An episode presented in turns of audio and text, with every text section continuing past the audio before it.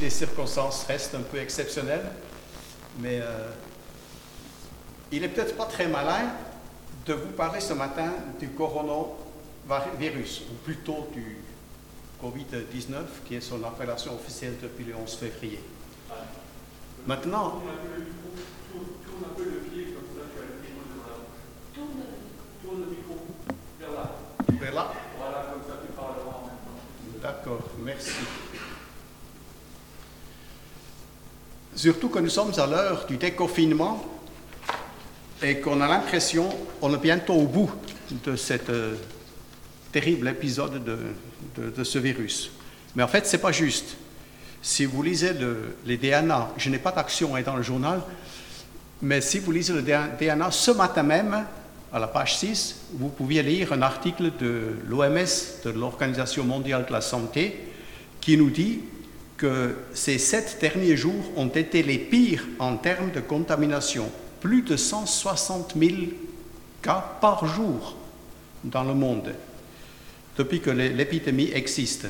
Et ils disent qu'en outre, 60% de tous les cas recensés jusqu'à présent l'ont été au cours du mois écoulé. Donc on ne peut pas dire que nous en avons fini. Mais ne vous en faites pas, je ne veux pas vous parler de la maladie, je serais d'ailleurs bien incompétent pour le faire, mais je me suis, pendant le, confinement, je me suis quand même posé la question, quel est le message de ce virus pour le chrétien? Ou comment, en tant que chrétien, dois-je réussir, dois-je réagir à cette épidémie, ou pandémie plutôt? Et je me suis demandé, est-ce que cette pandémie existe dans la Bible? Et j'ai trouvé une réponse. J'ai trouvé qu'un personnage biblique a passé au moins cinq fois dans sa vie par le confinement. Je veux parler de l'apôtre Paul. Et qu'est-ce qu'il en a fait avec son confinement et le déconfinement qui en a suivi? Vous savez, je me suis imaginé un instant euh, quelqu'un qui se lève le 1er janvier de cette année, homme ou femme, et qui proclame dans les médias ou à la télé ou par les, par les- ou, par les réseaux sociaux, haut et fort, il y aura dans les six mois à venir une épidémie, un virus qui va toucher le monde entier, avec quelques centaines de milliers de morts, avec une économie affectée dans le monde entier, et avec toutes les conséquences que nous connaissons. Qu'est-ce qu'on aurait dit de cette personne? Écoute, calme-toi. hein. Si jamais ça arrivait, la science aurait rapidement une réponse et pourrait répondre à une telle attaque ailleurs. Personne ne l'aurait cru. On aurait dit, arrête de fabuler, espèce de prophète de malheur, et on va passer à autre chose. Et pourtant, c'est ce qui est arrivé. Martin Luther King avait dit, il faut accepter les déceptions passagères, mais conserver l'espoir pour l'éternité. Vous entendez cela? Il faut accepter les déceptions passagères, mais conserver l'espoir pour l'éternité. Et c'est peut-être déjà là une première réponse à ce qui nous est arrivé? Et j'ai lu aussi de la plume, d'un philosophe écrivain, euh, Roger Paul Droit, pour ceux qui connaissent, sur France Culture, il disait Le confinement qui nous est infligé nous donne une leçon d'humilité, nous incite à la remise en cause et nous rappelle notre fragilité. Nos certitudes s'effondrent à mesure que progresse l'épidémie. Peut-on dire qu'hier, nous nous sentions invisibles et vivants, tandis qu'aujourd'hui, nous sommes en sursis et nous en prenons conscience Ce n'est pas forcément un chrétien, c'est un philosophe qui a dit cela. Mais le chrétien s'interroge. Le chrétien s'interroge, fléau accidentel, punition de Dieu, avertissement eschatologique ou appel à la repentance Je n'ai pas de réponse précise à ces interrogations, mais j'ai voulu voir comment l'apôtre Paul a réagi à cinq reprises à ces confinements qu'il a connus. Le premier qu'il a connu, c'était à Damas, lors de sa conversion. Nous lisons dans Acte 9, au verset 9, Il resta aveugle pendant trois jours et ne mangea ni ne but. On aurait pu penser que ce confinement était volontaire, mais pas tant que ça. Saul, le futur Paul, était terrassé par euh, l'apparition de Jésus sur le chemin de Damas. Toute son existence, sa foi, sa conception de Dieu, qu'il pensait à sa façon, il pensait bien faire tout en persécutant les chrétiens, son passé de religieux engagé, son présent d'exécuteur habilité par les plus hautes insistances euh, euh, chrétiens et son, son avenir de chef pharisien craint et écouté, tout cela s'écroule pratiquement dans un instant par l'apparition de Jésus sur le chemin de Damas. Il fallait digérer tout cela. Et le voilà donc prostré dans un logement à Damas où ses compagnons de voyage l'ont amené. Il est aveugle, son confinement est total, il ne, sort même pas pour manger. Et pendant son déconfinement, qu'il doit à une intervention miraculeuse, comme vous le, vous le savez, il trouve le salut par euh, l'intermédiaire de ce fidèle témoin qu'était Ananias. Au bout de trois jours, c'est un homme véritablement né de nouveau, rempli de l'Esprit de Dieu, baptisé, et il se remet à manger. Il se remet aussitôt à prêcher le Christ, celui qu'il servira fidèlement jusqu'à sa mort. Donc, un confinement et un déconfinement aux conséquences spectaculaires. Le deuxième confinement que l'apôtre a connu suit rapidement le premier. C'est toujours à Damas, son témoignage de Christ étonne plus d'un et finit par fortement déplaire à ses anciens copains juifs. Nous lisons au chapitre 9, toujours du livre des Actes, Saul vent de leur complot jour et nuit, il faisait même surveiller les portes de la ville avec l'intention de le tuer. Donc ce confinement est nulle part euh, volontaire. Les autorités civiles et religieuses veulent sa peau. Il est considéré comme un renégat. Le chef persécuteur est devenu chef prédicateur du Christ qu'il a si amèrement combattu auparavant. Il doit se cacher auprès de ses frères et sœurs de la foi nouvelle. Nous ignorons comment il a vécu ce confinement, ni combien de temps il a duré. Ces mêmes chrétiens lui permettent un déconfinement forcé en l'aidant de fuir le lieu de ses restrictions. Là, j'apprends que c'est un confinement lié aux circonstances, peu comme nous le vivons aussi. Nous ne l'avons pas cherché, mais nous le vivons, imposé en quelque sorte, provoqué pour Paul par les Juifs qui étaient contaminés par ce virus mortel de l'incrédulité qui s'est propagé dans la ville de Damas. Paul a dû d'ailleurs en garder un souvenir plutôt douloureux. Le troisième confinement est celui à Philippe, dans la ville de Philippe, dans Acte 16. Nous lisons On les roua de coups, on les jeta en prison. Le gardien reçut l'ordre de les surveiller de près et les enfermant dans le cachot le plus reculé et leur attacher les pieds dans les blocs de bois.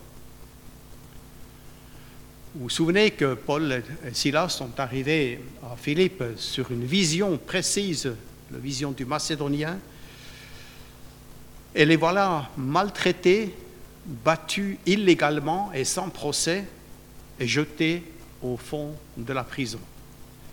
Leurs incroyables chants de louanges sont suivis d'un tremblement de terre, leur conversion du geôlier et ensuite leur libération et leur déconfinement un confinement forcé, mais de courte durée, une victoire spirituelle et une délivrance miraculeuse. Dieu a permis ce confinement et l'a utilisé.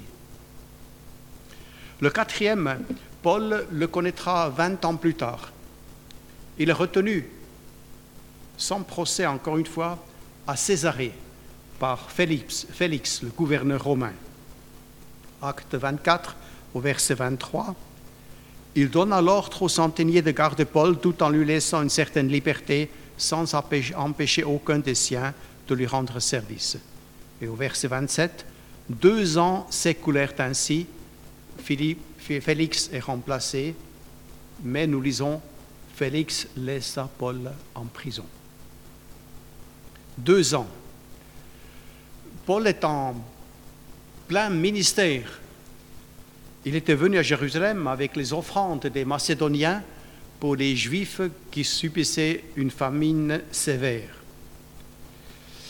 Il est sauvé à peine par l'intervention des Romains, puis amené à Césarée et finalement laissé en prison sans jugement par la lâcheté du procureur Félix. Il n'a pas cherché ce confinement. Les seuls entretiens dont la Bible nous parle pendant toute cette période étaient avec le procureur qui le faisait quelquefois venir pour l'écouter non sans trembler au message euh, que Paul lui adresse. Mais non seulement ce procurateur Félix ne s'est pas converti, mais après sa répression sanglante d'une révolte juive à Césarée en l'an 59, il a été révoqué par l'empereur. Deux ans pendant lesquels nous ne connaissons presque rien de ce que Paul ait pu faire, ni de ses épreuves, ni de sa vie.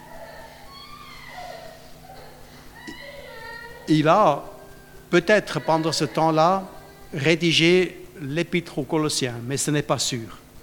Certains pensent qu'il a aidé Luc dans la rédaction de son, évangile, mais on n'est pas sûr.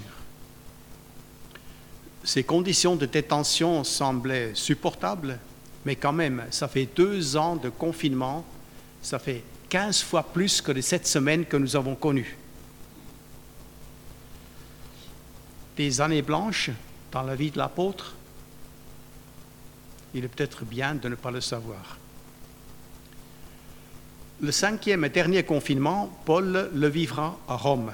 Son enfermement était au départ, du moins, plutôt une assignation à résidence. Ce que nous décrit euh, la fin du livre des Actes, Paul demeura deux ans entiers au domicile qu'il avait loué il recevait tous ceux qui venaient le voir. Un confinement allégé donc pendant deux ans, le privant de liberté de déplacement, comme nous l'avons connu aussi, mais sans déplacement dérogatoire. Mais il pouvait recevoir des visites, même plusieurs à la fois, et sans masque. Nous devons plusieurs épîtres à son confinement. Il témoigne ainsi, par exemple, aux Philippiens, l'épître qu'il a écrit à ce moment-là, Je veux que vous sachiez, frères, que ce qui m'est arrivé a plutôt contribué au progrès de l'Évangile, en sorte que mes liens sont devenus manifestes en Christ dans tout le prétoire et partout ailleurs. Encore une fois, un confinement non recherché qui a mis des limites importantes, importantes au ministère de l'apôtre. Nous ne savons pas s'il y a eu un déconfinement. Beaucoup d'historiens le pensent qu'il a été un moment libéré avant de nouveau être appréhendé, et cette fois-ci dans des conditions bien plus difficiles et qui ont abouti à sa mort.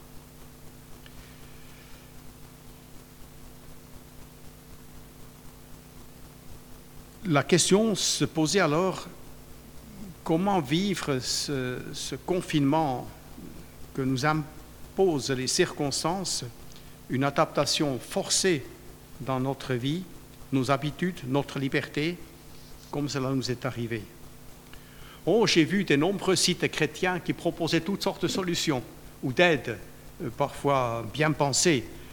Par exemple, un bon plan pour grandir et faire du bien, une courte théologie biblique du confinement, comment le confinement pourrait faire avancer la mission, activité d'un chrétien en confinement, mieux que Netflix, les formations, les livres, émerveillé par la providence de Dieu en plein confinement, ressources pour enfants, comment sortir du confinement plus intime et amoureux, enfin, toutes sortes de conseils, parfois bien pensés et parfois même utiles.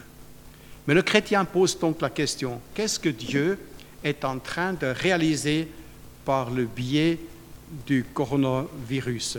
Certains ont peut-être lu ce livre de John Piper, Le coronavirus et Christ, qui est une réflexion très intéressante sur le sujet. Mais du coup, je me suis amené, je suis amené à me poser la question ce qu'a provoqué ou va encore provoquer comme changement la pandémie actuelle dans ma vie. Puis-je me permettre de vivre, de continuer à vivre comme avant L'apôtre n'a pas recherché le confinement, pas plus que nous. Nous n'avons pas invité le Covid-19. Alors je pensais à une triple application. Une première, c'est plutôt un questionnement. Et je reviens là à mon interrogation du départ, à quoi bon Un pasteur québécois, Guillaume Bourrin, a donné quatre conseils de l'apôtre Paul, d'après Philippiens du premier chapitre. Il disait, premier conseil, garde l'évangile comme la priorité de ta vie. Conseil 2, laisse de côté tout ce qui pourrait te conduire à l'irritation ou à l'amertume. Les versets 15 à 18. Conseil 3, garde les yeux fixés sur la vie à venir. Les versets 19 à 21, toujours Philippiens 1. Et quatrième conseil, prépare-toi à sortir bientôt, dans les versets 22 à 26. Un autre pasteur australien disait Se pourrait-il que cette pression très réelle et cette tension que nous expérimentons tous soit tout simplement la main divine tirant sur l'élastique afin de nous propulser plus loin dans son plan rédempteur qu'aucun d'entre nous n'aurait jamais pu le concevoir ou l'imaginer? La question se pose en fait tout pratiquement et pour chacun de nous. Nous l'avons vécu différemment ces temps. Pour certains, c'était peu douloureux. J'ai encore rencontré un homme d'affaires la semaine dernière qui m'a dit, pour moi, ça n'a rien changé. De toute façon, il passait déjà sa vie devant son ordinateur et, euh, et le télétravail était son quotidien, donc ça n'a pas changé grand-chose.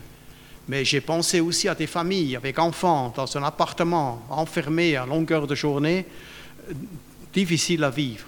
Nous sommes, nous aussi, nous avons trouvé que nous sommes des privilégiés dans la mesure que nous avons un jardin, nous pouvions sortir. Je pouvais même faire, et nous l'avons fait plusieurs fois, 4 kilomètres sans nous éloigner plus d'un kilomètre à vol d'oiseau de la maison. Mais ce n'était pas le cas de tout le monde. La deuxième application, c'est un rappel d'une vérité basique.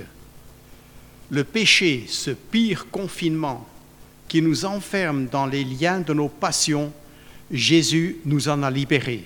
Et David a fait beaucoup d'allusions à l'agneau de Dieu mort, comme le savons, pour nous libérer, nous délivrer, nous déconfiner pour la vie libre non seulement de nos déplacements contrôlés, mais muni d'une attestation durable et éternelle, signée par Dieu sur la base du salut acquis sur la croix par notre Seigneur Jésus-Christ.